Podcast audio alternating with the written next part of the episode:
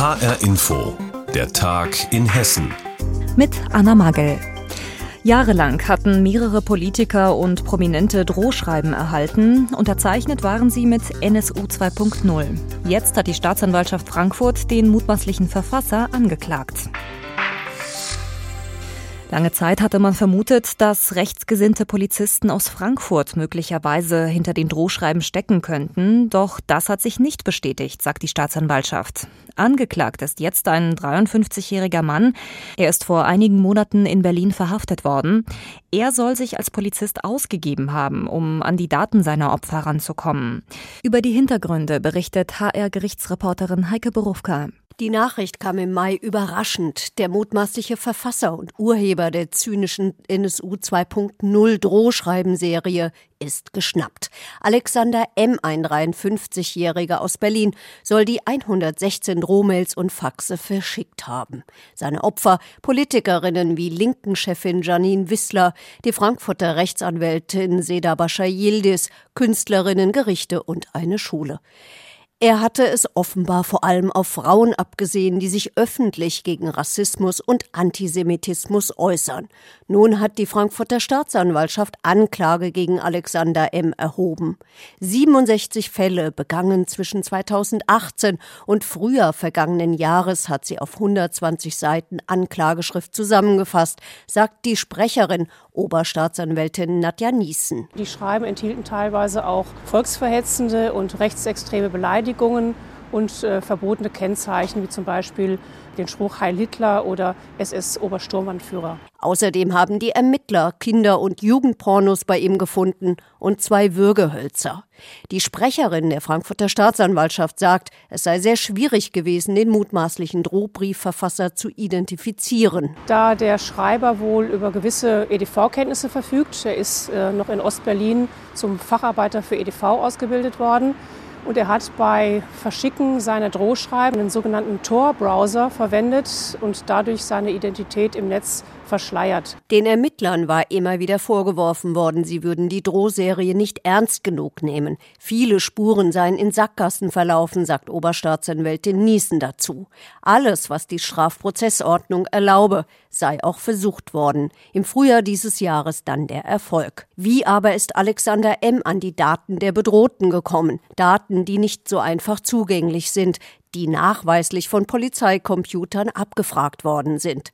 Schon kurz nach seiner Festnahme hat Ermittlungsleiter Hans-Peter Mehner dazu gesagt, dass er gegebenenfalls in der Vorbereitung nicht einen Mittäter hatte, sondern dass er sich eines Unwissenden, in Anführungszeichen, im Strafrecht spricht man da vom Werkzeug auch, bedient hat. Die Hypothese von damals scheint Gewissheit geworden zu sein. Die Staatsanwaltschaft geht davon aus, dass sich der Angeschuldigte durch eine Legende jeweils diese Daten verschafft hat. Das heißt, dass er als Polizeibeamter bei irgendwelchen Behörden angerufen hat und dort dann diese Daten erfragt hat, die man ihm auch dann mitgeteilt hat.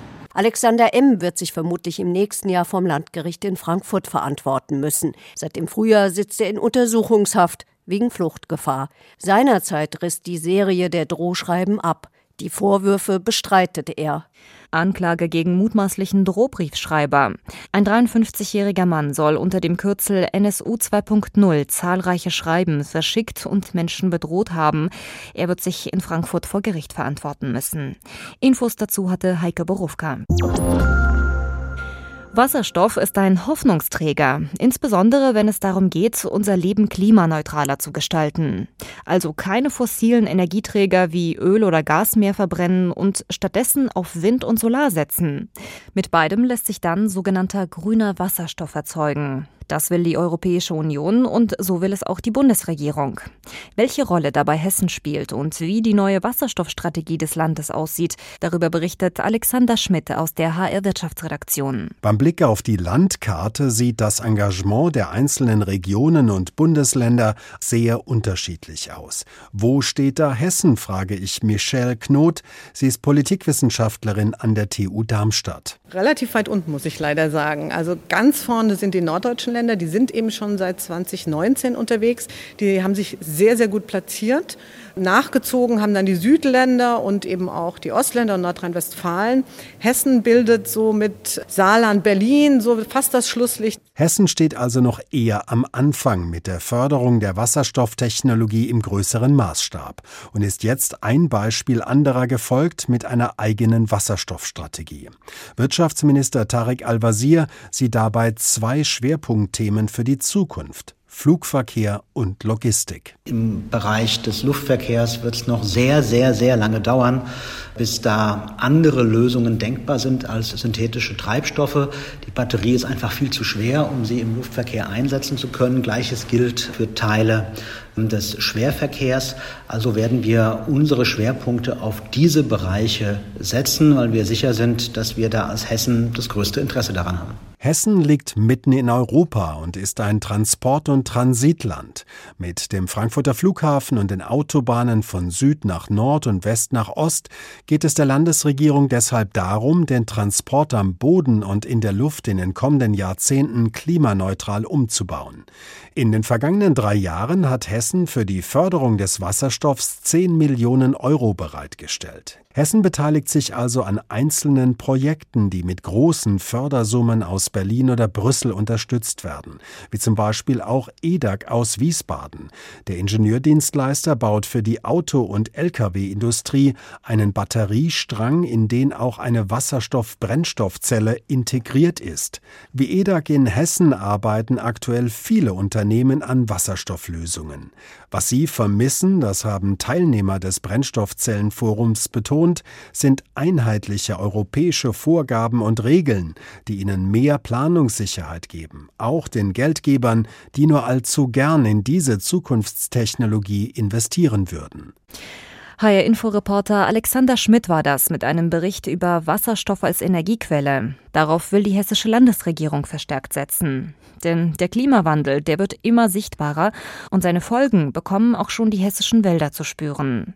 Die Wälder sind trotz des vielen Regens in diesem Jahr noch zu trocken, leiden unter Pilzbefall und Borkenkäfern. Wenn dann noch ein Sturm dazukommt, werden die Bäume zu einer echten Gefahr für Spaziergänger und Radfahrer. Immer mehr Waldstücke müssen deshalb gesperrt werden, zum Beispiel in Darmstadt. Und dort hat sich HR-Inforeporterin Stefanie Hofmann die Situation angesehen. Querliegende Bäume und Äste versperren den Pfad in den westlichen Stadtwald in Darmstadt.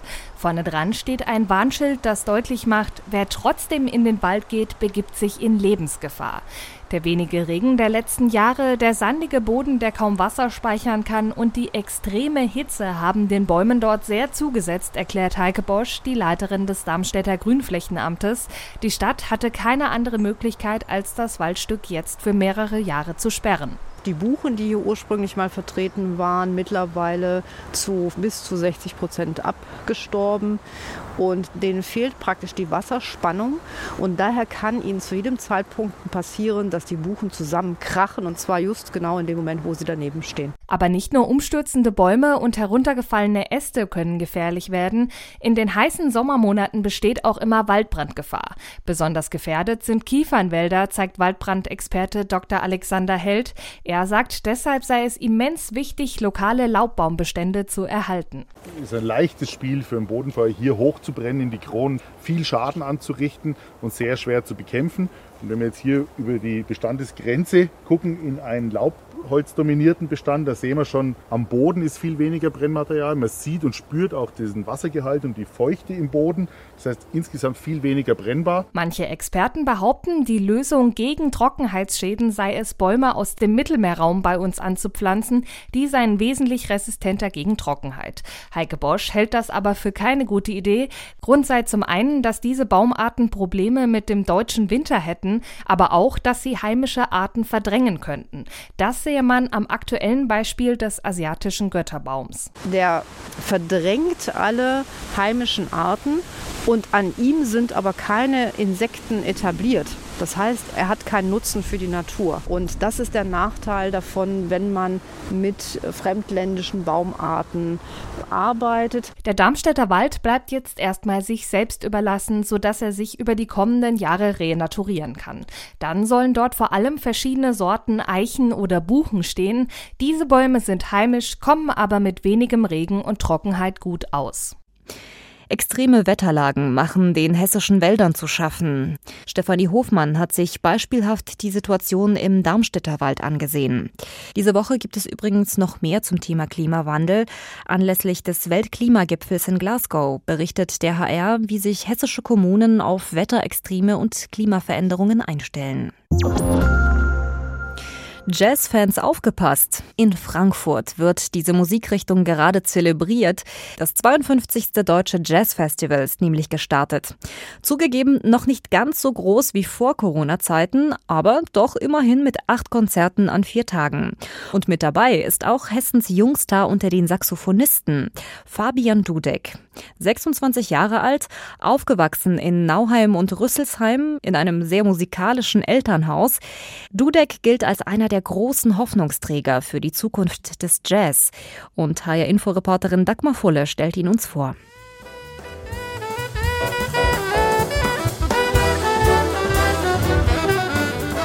So klingt Fabian Dudek, wenn er zusammen mit der HR Big Band Musik von John Coltrane spielt. Mit solcher Musik ist er groß geworden, hat sie zu Hause mitbekommen, wurde zu Konzerten mitgenommen und wusste früh, ich will Musik nicht nur hören, sondern machen. Kategorien aber hatte er dabei nicht im Kopf und er tut sich noch heute schwer damit.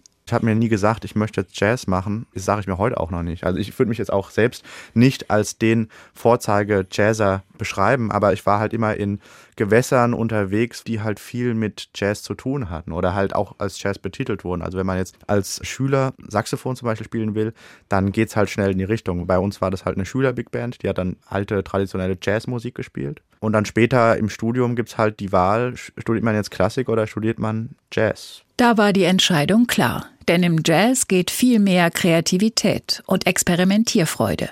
Ganz wichtig für Fabian Dudek, um eine eigene musikalische Sprache zu finden.